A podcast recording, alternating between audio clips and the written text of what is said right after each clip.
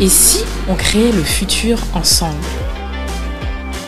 Avec On réinvente le monde, on vous propose de venir participer aux prochains changements et de découvrir les solutions et les héros de demain. Nous allons à la rencontre de gens passionnés, entrepreneurs, sportifs, artistes, créateurs et bien d'autres encore. Et si tu veux créer le futur avec nous, installe-toi et très bonne écoute.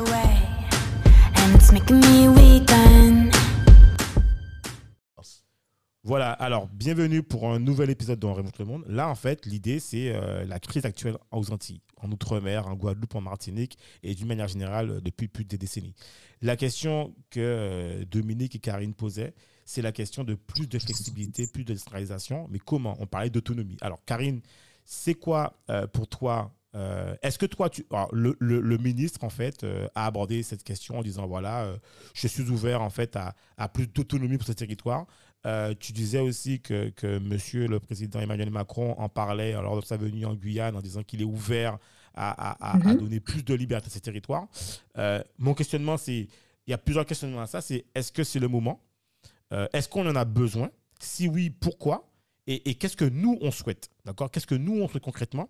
Et est-ce que, voilà, est-ce que la population est favorable à cela? Voilà, c'est d'abord là-dessus, voilà, pour savoir qu'est-ce que... Alors, alors moi, je, je, vais commencer par répondre sur ta question sur le moment. Yes.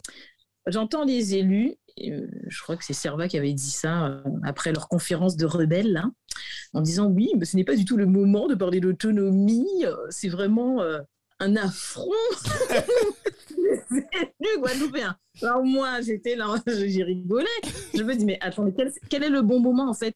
Parce que le peuple demande un référendum depuis plusieurs années. Ils ont j'ai fait un donc, et, comme je disais avant l'enregistrement euh, du podcast, le, discours de Macron, le discours de Guyane de 2017 à l'époque où il vient en Guyane, où il explique qu'il faut, qu'il est d'accord pour ouvrir, euh, pour étudier la Constitution, pour créer des statuts spécifiques pour la Guadeloupe, la Martinique et la Guyane.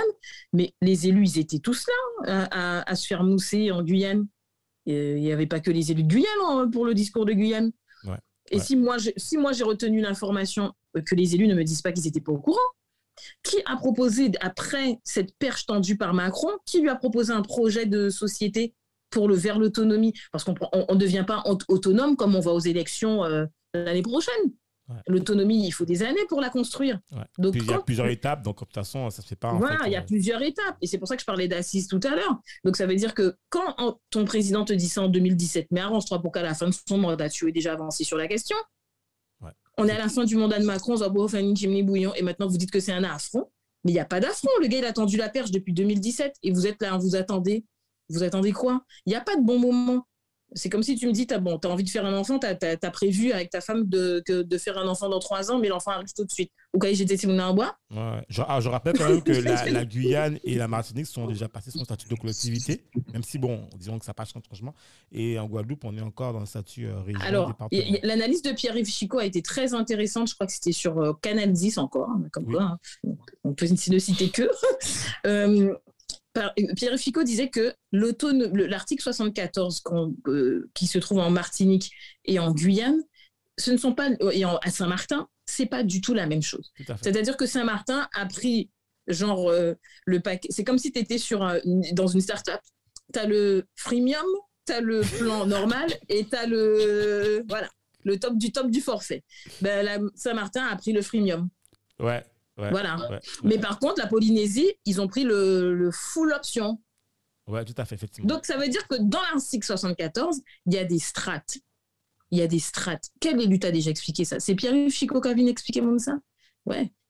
Quel élu t'a déjà expliqué ça? Personne. Donc, il y a un manque, comme je disais, de, communication, de pédagogie. Euh, être autonome, c'est pas. Les gens ont encore dans l'idée et ça, c'est de la faute de Lionel, hein, parce que le référendum de 2003, c'est lui qui a dit à tout le monde, vous allez finir comme Haïti, comme si c'était une insulte d'être haïtien en plus. Ça, j'ai toujours trouvé ça tellement mal élevé de la part de ce monsieur-là. Euh, tous les Haïtiens, moi, je respecte les Haïtiens, parce que la diaspora haïtienne est millionnaire. Si le Lurel n'est pas au courant, je le lui dis, j'espère qu'il va écouter ça, parce que la diaspora haïtienne est millionnaire. Et ce qui empêche les Haïtiens de revenir chez eux et d'investir ces jeux, c'est des gens comme Murel, en fait, qui prônent l'impérialisme américain. Ça, c'est un autre sujet. Bref. Mais euh, voilà. Mais en tout cas, euh, moi, je, pense aujourd'hui que c'est l'heure de se pencher sur l'autonomie. Parce que comme, on disait tout à l'heure dans l'épisode précédent, si, quand la jeunesse est dans la rue, c'est qu'il y a un problème. Attention, il y a aussi une question, c'est que quel que soit le, le type d'autonomie, l'État conserve toujours les, les domaines régaliens, c'est-à-dire la sécurité, la défense, oui. euh, les acquis sociaux. Voilà. Et euh, je crois, la sécurité, la défense, euh, je ne sais plus quoi, il y a encore autre chose. la sécurité sociale. Quand, on, quand Lurel disait aux gens d'aller puis avoir de casse des mis de plus ici, de qui cela, ben non, euh, ça, ça reste là, quoi, parce que ben on va s'asseoir pour, pour, pour mettre tout ça dans la, dans, il y a une loi générique qui va mettre, qui va dans laquelle on va expliquer comment les choses vont fonctionner. Voilà. Donc voilà, donc effectivement, être autonome, c'est pas quitter la France. Être autonome, c'est mettre de la cohérence dans le fonctionnement de la région. Et Pierre Ficot disait quelque chose de très intéressant, c'est qu'aujourd'hui, par rapport à l'Europe, tout va fonctionner par région. Euh, tous les gens qui sont fans de Barcelone, c'est ce qu'il disait euh, sur, dans l'émission, ben, c'est la région où se trouve Barcelone qui est forte pas la ville de Barcelone. effectivement, effectivement. Alors, juste pour, résumer, en fait, Karine, juste une explication. Donc, ils vont conserver la défense, la sécurité, la justice et la monnaie. Voilà. Voilà, exact. exact. Donc, l'autonomie, c'est juste mettre de la cohérence dans notre fonctionnement. C'est-à-dire qu'aujourd'hui, tous ceux qui disent, bon, je veux pas du pass sanitaire, je veux pas de l'octroi de mer, ben, on va enfin pouvoir s'asseoir et dire, bon, si on n'en veut pas, comment on s'organise? Est-ce qu'on fait. une phase de test dans la loi D'accord ben, Par exemple, je prends un cas concret, la Polynésie, euh, c'est clairement eux qui ont décidé ou pas si la vaccination, la vaccination était obligatoire ou pas. C'est ça, c'est un, pouvoir qu'ils ont eu. Et chez eux, c'est ça. Tu te vaccines, tu vois. Et en fait, c'est un consentement, euh, voilà.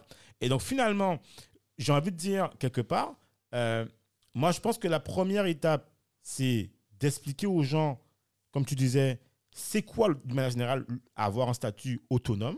C'est quoi les différents types expliquer les pour et les contre, les, avantages. voilà, les pour et les contre. Et comme tu disais, c'est quoi le, le, freemium, c'est quoi le premium, c'est quoi les différents types d'autonomie qui sont accessibles, à quoi, à quoi on doit s'attendre, d'accord? Et, et d'une manière générale, ensuite, se positionner sur les problèmes qu'on a versus. Quel, en fait, moi, c'est un peu comme quand tu crées une boîte. C'est qu'est-ce qui je suis actuellement, quelles sont mes problématiques actuellement? Et comment en fait je vais pouvoir évoluer en fonction de mon statut? Est-ce que je crée une SARL Est-ce que je crée une, une, SAS Comment Est-ce que je, reste auto-entrepreneur voilà, Est-ce que je crée une SAS Voilà, c'est ça, exactement ça. en fait. Et, du coup, mhm. mais on ne doit pas avoir peur de ce débat. Et je pense que c'est un sujet qui doit être emparé par le citoyen et pas par le politique en fait. Finalement, je pense qu'on a trop souvent on a pensé que c'est un sujet sur lequel on devait laisser l'élu communiquer. Non, c'est pas l'élu communiquer, c'est à nous de décider. L'élu communique avec ses, ses comment s'appelle euh, son parti pris déjà, voilà. sa propre vision. Et, puis l'élu souvent il n'est pas chef d'entreprise. Hein. Tout à fait.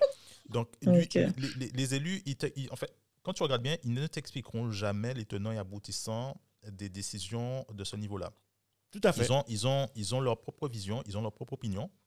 Ils ont un parti, euh, un parti pris déjà. Et donc, mhm. ils vont forcément, à un moment donné, essayer d'emmener euh, le peuple vers une espèce d'idée de ce que serait, enfin, qui est la leur, de ce que serait, par exemple, l'autonomie, etc. Tu prends, tu prends un exemple très simple, tu prends Maastricht. Maastricht, ça a été un truc qui a été expliqué en long, en large, en travers. Par des Tout à fait. Et ils ont foiré parce que même quand le peuple a, commencé à répondre euh, Ah ouais, mais finalement, votre truc, on n'en veut pas, qu'est-ce qu'ils ont dit? Le, Les élus, ils ont dit ben, Vous n'en voulez pas, mais vous, vous, l'aurez quand même. mais oui, mais c'est clair. Mais, donc, mais ça a été expliqué. Euh, il a fallu que les gens comprennent qu'est-ce que ça allait être. Et ça sera être la même chose pour le. là, on parle d'autonomie, etc. Il faut qu'on faut qu'on explique aux gens qu'est-ce que c'est, les différents types d'autonomie, qu'est-ce qu'il y a dedans, Qu'est-ce qu'on qu'est-ce qu'on gagne Qu'est-ce qu'on perd? Mais ça de façon neutre. De façon neutre pour que le, le Et, puis surtout, euh, euh, euh, qu'est-ce qu'on gagne Qu'est-ce qu'on perd? Mais si Macron te dit en 2017 que je, suis, je veux ouvrir la Constitution pour créer de nouveaux statuts adaptés, ça veut dire que tu peux même demander à l'État une phase de test dans ton autonomie. Mais bien sûr. Bien sûr. Et alors, à l'heure où on parle, je ne sais pas si vous êtes au courant, depuis hier, depuis hier ou deux, trois jours, la Barbade n'est plus sous, la, sous le jus de la, la couronne. Ouais. Ouais, c'est Ouais, devenu et un des- la Barbade, ça leur a pris 50 ans. Voilà. quasiment. Oui, mais c'est un processus qui se fait, sur, la- qui se fait sur, le, sur le- Ouais. le temps. C'est normal, c'est logique en fait. Voilà. C'est ça par a pris étapes. du temps. C'est par étapes. Voilà. Et, et alors, je prends un exemple aussi concret. Si dans le cadre, par exemple, des marchés publics, ben, écoute, une entreprise locale est soumise dans le cadre d'un même marché sur lequel il va répondre en local, est soumise dans, dans le cadre du même marché à des multinationales. Donc, comment tu veux pouvoir rivaliser avec une boîte qui est implantée dans l'Hexagone, qui a des marchés sur un territoire national, Mhm. d'accord, sur un marché que tu ouvres en local? Mais à un moment donné, Alors, il faut je- juste je mettre les choses en place. je rebondis sur ce que tu dis parce que maintenant que j'habite à côté de Monaco, Monaco, c'est bon, Monaco, euh, c'est plus petit que la Guadeloupe, hein. Ouais. Ah oui Et euh, quand même, sur le quoi, temps, Monaco est devenu euh, le, le PIB de, de Monaco est, euh, je crois, trois ou peut-être près de sept fois plus élevé que celui de, de la France. D'accord? Wow.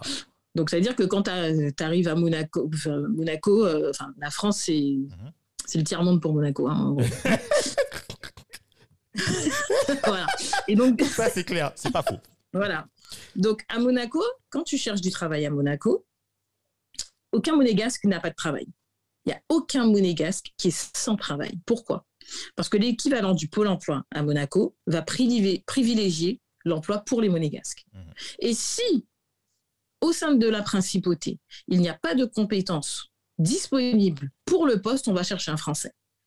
Ah, mais tu vois, mais ça me paraît. C'est-à-dire qu'avant qu'un Français aille prendre un poste à Monaco, pourtant il y a beaucoup de Français qui travaillent à Monaco, on va d'abord éplucher le fichier du pôle emploi monégasque pour savoir s'il y a quelqu'un qui est disponible pour le poste. Et ensuite, on va l'ouvrir aux Français. Donc il y a une préférence nationale ouais, ouais. à Monaco. Tu vois il n'y a rien de raciste là-dedans. Non, mais Monaco, c'est ce que j'allais dire en fait. Il n'y a rien de raciste, il n'y a rien de sectaire. En fait, c'est que voilà. Logique. C'est que hein. tu peux pas. Une population vivant sur un territoire ne peut pas se retrouver au chômage et Ouais, tu peux pas fa- favoriser l'entrée en fait d'une autre, je vais dire, nation euh, sur ton territoire Oui. et de créer. Parce que tu vas. finalement, tu fais, tu fais du dumping social. hein. Ben oui, tu crées en fait des éléments de ta crise en local. Et après, c'est beaucoup plus compliqué pour toi en fait ben, d'avoir une, une- société en fait homogène ben, qui n'a pas de tension- ben, d'ailleurs le cas des Antilles on a en fait des, des taux de chômage des taux de prise en charge qui sont beaucoup plus en fait importants que dans l'hexagone.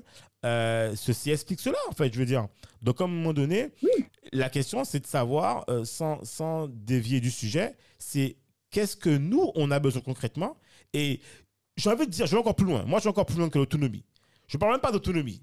Je dis aujourd'hui, mettons à plat toutes les problématiques qu'on a et regardons en face qu'est-ce qu'il nous faudrait comme statut sans parler d'autonomie. Parce que finalement, ça peut peut-être. On peut avoir besoin de- d'un statut. Alors, je vais encore plus loin. On peut avoir d'un statut encore plus profond que la, que la départementalisation. Enfin, je rigole. Mais je veux dire par là que Ouais, ouais. faisons d'abord le diagnostic pour nous de ce que nous sommes actuellement, qui on est, qu'est-ce que nous faisons, qu'est-ce que nous produisons, d'accord. Qu'est-ce que fait. nous produisons?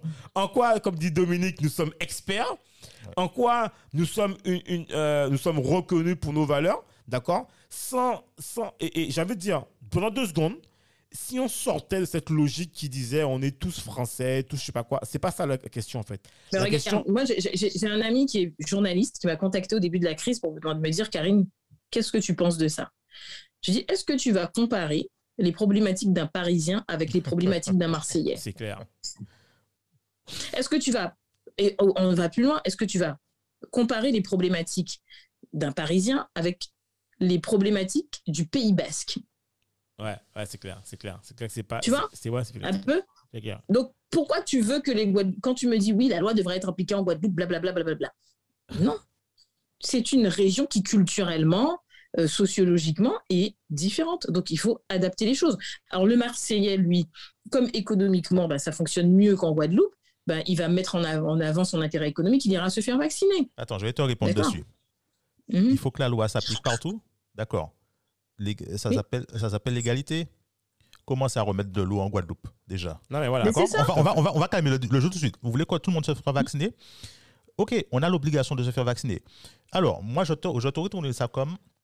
Ça fait combien de temps, combien d'années qu'on a, qu'il y a un problème d'eau? Parce que le, le- le truc, c'est quoi? C'est Veolia qui vient, qui a l'obligation de faire le- la maintenance des trucs d'eau et qui repart et qui n'a pas, qui n'a pas euh, assumé son rôle, qui n'a pas assumé la mission pour laquelle il avait été engagé. D'accord. Mhm. Maintenant, ça fait quoi? Ça fait 20 ans, 30 ans que c'est comme ça, 40 ans? Mais normalement, c'est nous qu'on aurait dû dédommager. Oui, alors moi je, moi, je, donne, je, donne, je donne une solution à, au gouvernement et je suis même gentil. Je te dis pas, je, ça fait 40 ans qu'on a des problèmes d'eau. Et donc, euh, je te donne, euh, je, prends 40 ans pour euh, me faire vacciner. Je te, je te, donne, ça fait, tu es au pouvoir, ça fait 5 ans que tu es au pouvoir. Ça n'a pas changé au niveau de l'eau. Donc, je ne te mets pas 40 ans pour remettre, pour qu'on accepte le truc vaccinal. Donne-nous 5 ans. Puisque ça fait 5 ans que tu es au pouvoir, tu n'as pas été foutu de remettre l'eau. Tu as, as, été capable de te prendre un milliard pour Marseille, je ne sais plus pour quelle raison, etc. Mais euh, pour la Guadeloupe, et sans parler de la Martinique, tu n'es pas capable de prendre un milliard. Donc, donne-nous 5 ans, on prendra nos responsabilités pour nous faire vacciner dans 5 ans. Quand tu auras mis l'eau. Égalité. Moi, j'en reste sur un truc d'égalité simple. Oui, et, pour aller plus loin dans ce que tu dis, euh, tu ne euh, veux pas nous donner le milliard, donc où est-ce qu'on va chercher l'argent? Je ne sais pas si vous, vous vous rappelez, on était encore jeunes, mais bon, moi j'entends mes parents parler, des anciens parler. Euh, quand Félix Proto était président de la région de Guadeloupe après le cyclone Hugo, mhm. Félix Proto, en fait, euh, François Mitterrand, à l'époque, qui était président, avait dit à Félix Proto euh, On n'a pas d'argent à envoyer à la Guadeloupe. Qu'est-ce que Félix Proto a fait? Il est parti aux États-Unis chercher des investisseurs pour reconstruire la Guadeloupe. Lorsque Mitterrand a vu ça, il a dit Non, non, non, non, non, non, non, on ne fait pas d'investisseurs étrangers rentrer en Guadeloupe, on vous donne l'argent. Eh bien, tu vois, j'adore ce que tu dis. Pourquoi en fait, moi, j'estime que moi, je vais encore plus loin, euh, peut-être je serais un peu plus extrême que vous. Mhm. Moi, j'ai envie de dire, on a les moyens de, faire ça. de faire ça et de se réinventer. C'est tout dépend de nous. À un moment donné, je pense qu'il faut qu'on arrête de se retourner vers l'État. Moi, je dis aujourd'hui, le système, il est ce qu'il est. OK, tu es pompier, tu es, euh, je ne sais pas ce que tu veux, tu es médecin, tu es ce que tu veux. Le problème, c'est qu'on est dans une, dans une forme de cacophonie où l'État est présent, l'État nous donne des obligations, où nous ne savons pas comment nous, nous comment en fait, tu vois, en fait, que on est dans un, en Guadeloupe, en fait, on est dans une région. Ça veut dire que forcément, si on veut s'en sortir, on ne peut plus être dans un système où c'est l'État qui décide pour nous. Ça veut dire qu'on doit déjà régler. Mais l'État ne veut même plus décider pour nous. Voilà, c'est ça, en fait, voilà, c'est exactement ça. Bizarre. Parce que le, je te donne un truc très simple. Tu vois, quand tu es euh, euh, entrepreneur, etc., les gens créent des boîtes avec des subventions. Et les gens n'ont pas compris, une subvention, c'est la cerise sur le gâteau. C'est pas le gâteau, c'est la cerise sur le gâteau. Tout à fait. Moi, je, je, retranscris ça pour l'État. L'État, les aides de l'État, ça doit être la cerise sur le gâteau. Il ne faut pas que les gens attendent les, aides de l'État, puisque l'État est défaillant. L'État t'a déjà démontré qu'il sera défaillant et l'État t'a déjà démontré qu'il n'a pas envie, il n'est pas intéressé pour t'aider. Si l'État t'aide, tant mieux. C'est toujours ça. L'État va t'aider dans, dans, une certaine mesure. C'est-à-dire que toi, regarde la subvention. Et si c'est la cerise sur le gâteau, tout le monde t'a parlé. Je me rappelle qu'en 2015, pendant les régionales, tout le monde nous cassait la tête avec la loi Notré. La loi Notré te permettait aux régions de faire des prises de participation mhm. dans, et on va parler cash, dans les entreprises guadeloupéennes. Ah. Combien d'entreprises guadeloupéennes ont bénéficié réellement de ces prises de participation? Tous les trois, on sait tous combien? on va pas dire. on va pas dire. Voilà. Mais en tout cas, voilà. Mais euh, au-delà de ça, si je dois aller chercher une subvention, mais où sont les fonds d'investissement qui peuvent, comment on rend la Guadeloupe attractive en fait pour que les fonds investissent chez nous? Et, quand tu t'entends, le, quand le, secrétaire d'État est passé au mois de juillet, le secrétaire d'État au numérique est passé, c'est ce qu'il a fait comprendre aux gens, qu'il y a des talents en Guadeloupe, etc., etc. Mais on aimerait que vous puissiez nous proposer ben, des solutions pour, pour, avoir une fiscalité plus attractive en Guadeloupe. L'autonomie va nous permettre de ça. Qu'est-ce qui, qu'est-ce qui s'est passé au Portugal? Ils ont changé toute leur politique fiscale pour attirer des investisseurs. Aujourd'hui, acheter une maison au Portugal, euh, euh, au Portugal, ben, euh, ça commence à devenir compliqué parce qu'il y a des gens de plus en plus fortunés qui vont s'installer là-bas pour faire vivre les revenus. Donc, aucun, aucun système, aucune région, aucun pays ne peut fonctionner sans investisseurs. Donc, la subvention, elle vient effectivement en deuxième lieu. Mais en premier lieu, tu vas pas demander à une banque de toujours financer une entreprise et de faire du capital risque sur un territoire qui n'est pas fiscalement attractif. Mais c'est clair, je, suis totalement d'accord avec vous, mais encore, euh, pour, je reviens encore sur la question initiale, c'est euh, hum. moi je pense que, en soi c'est mon avis, on a besoin en fait euh, d'une autonomie réfléchie sur une Guadeloupe réfléchie à 2050. C'est-à-dire que on ne peut pas réfléchir le développement du territoire à court terme. On doit d'abord réfléchir à comment on voit ce développement du territoire avec toutes les parties prenantes, c'est-à-dire les gens qui ont déjà fait, les gens mhm. qui veulent faire et la génération à venir. Tout le monde a un mot à dire. la diaspora. Voilà. cette diaspora qui s'est enrichie. Hein. Est-ce qu'on sait même à combien de millions s'élève le pouvoir d'investissement de la diaspora? Il n'y a pas longtemps, je parlais avec un ami qui est parti à Dubaï. Il me dit, j'ai une amie, elle est guadeloupéenne. C'est elle qui s'occupe euh, des campagnes, de, de, elle s'occupe de la com d'entreprises de, pour L'Oréal, Dior, etc. Quoi, à ah Dubaï. Quoi. Donc, tu as des Guadeloupéens qui sont complètement dans l'anonymat et qui auraient les moyens d'investir. Et la nana, elle a dit, moi, je vais pas revenir en Guadeloupe, etc. Parce que, ben, j'ai peur de perdre mon argent compte tenu du contexte. Mais c'est normal, quoi. Est-ce que toi, tu iras mettre ton argent dans quelque chose qui va capoter? Il faut rassurer les gens. Tout à fait. Tout à fait, tout à fait. et d'autant plus que, d'autant plus que je, moi, ce que, moi, ce qui me pose problème, et ça, je pense que c'est, c'est un autre sujet, mais bon, euh, c'est euh, le fait que euh, je trouve qu'on ne donne pas assez de considération aux entrepreneurs locaux. C'est-à-dire, je m'exprime. Et Dominique le disait à juste titre, je suis désolé, quand tu es Vinci, quand tu es la FNAC, quand tu es euh, Conforama, ce ne sont pas des entrepreneurs, ce sont des PDG. Et Dominique me et je suis avec lui. En fait, toutes ces grosses enseignes sont dirigées par des présidents, par des directeurs généraux. L'entrepreneur, il n'y a pas d'entrepreneur dans cette entreprise. Donc, en fait, il ne s'agit pas. Je, alors, je ne fais pas de segmentation d'entreprise, mais ce que je veux dire par là, c'est que les gens qui vraiment créent de la valeur sur un territoire, et tu parlais aussi de différenciation de services, mhm. ce sont les entrepreneurs locaux qui s'installent et qui mhm. créent une véritable activité et qui font rayonner le territoire. Qui prennent des risques. prennent des risques, en fait.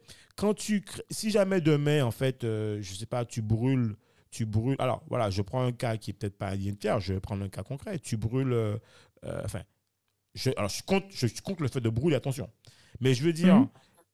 Brûler une entité locale versus. Euh, genre, tu vas brûler René versus tu vas, tu vas brûler. En fait, des impôts, je comprendrais à la rigueur, dans la logique. Mais même, l'hôtel des impôts ou, une tu gendarme. tu brûles une Fnac. Tu brûles une Fnac.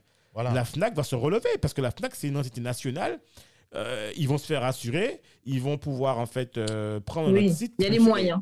Voilà, mais je veux dire par là que quand tu, quand, quand, quand que, que, en fait, moi je pense qu'il faut avoir une action, en tout cas, si je veux être clair, une action particulière mhm. et une action qui favoriserait l'essor des entrepreneurs locaux, et des gens qui sont des, des PE, PME et qui viseraient à grossir. Et en plus, je tiens à le dire, que ces mêmes entités, euh, type comme mes boîtes ou la boîte de René ou de toi ou Dominique ou moi mhm. ou d'autres personnes, mhm. nous avons cette politique où on souhaite embaucher, d'accord Nous avons une préférence à la, localité. C'est-à-dire mhm. embaucher en fait des gens qui souhaiteraient rentrer chez eux, d'accord Qui voudraient pouvoir travailler chez eux. Donc c'est ça aussi. Mais je rebondis sur ce que tu dis parce que ça, c'était le principe même de la défiscalisation. Ah. Quand ton bien était défiscalisé, pour certaines entreprises. Et je prends l'exemple de toutes ces sociétés de location de catamarans que tu avais euh, au Gosier. En échange, il fallait embaucher ah, ben, tu des Guadeloupéens. Ah, ben, la cette, cette, notion de préférence-là, elle était déjà inscrite dans certaines lois. Certains ont pris l'argent, ils ont embauché des Guadeloupéens, certes, en CDD, dans des trucs précaires. précaires. Et ensuite, quand euh, ils sont arrivés au bout des 50 défiscalisations, au moment où ils devaient recommencer à payer des impôts, ils ont fermé la boîte, ils ont vendu leurs trucs, etc. Il n'y avait plus rien. Donc, comment on inscrit les choses dans le temps, en fait? Comment on enracine, en fait, la, plus-value économique de ces dispositifs-là? Ouais, ça c'est une bonne question. En tout cas, bon, on n'aura on a, on pas, pu répondre complètement parce qu'il faudrait, je pense, une, un autre débat sur la question de l'autonomie. Mais en tout cas, on a nos avis là-dessus. Et voilà, pour le mot de la fin, je pense qu'on vous laissera en fait débattre là-dessus et puis nous dire voilà. Donc voilà. Merci Do, merci Karine. Merci. On merci, se voit plus. Ciao. Merci de nous avoir écoutés jusqu'au bout. Afin de faire découvrir ce podcast, n'hésitez pas à nous laisser une note 5 étoiles avec un super commentaire sur Apple Podcast ou toute autre plateforme d'écoute. Enfin, si vous vous abonnez sur la newsletter onréinventelemonde.com, on vous enverra directement l'épisode avec des bonus. On vous dit à la semaine prochaine pour un nouvel épisode. Oh,